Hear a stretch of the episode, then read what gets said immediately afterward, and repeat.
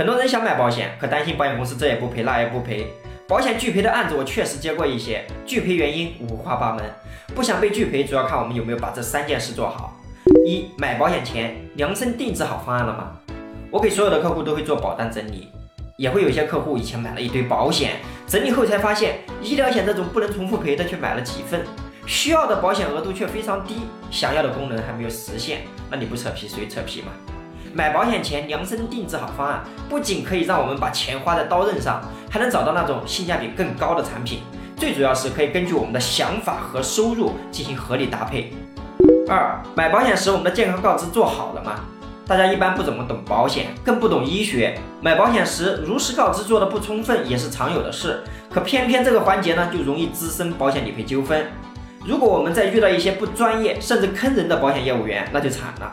有些业务员对保险他自己都不太了解，一般就会问有没有住过院啊，有没有得过一些比较严重的病啊？那没有问题就不用告知，这样都不会被拒赔，谁会被拒赔呢？那你的保险做好如实告知了吗？三、买保险后没有专业的服务指导，保险方案你选好了，买保险时健康告知也做好了，那么最后一步病历如果没写好，一样会出问题，因为一个错误的描述，一个词，一句话，让保险公司拒赔的案例并不是没有。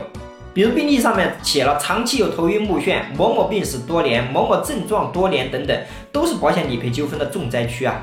怎么才能让我们的保险理赔万无一失呢？我们介绍了前面三种办法。此外，如果有人把保险当做终身事业，专业能力又强，服务意识又高，有这样的保险业务员长期甚至终身的陪跑，那就圆满了。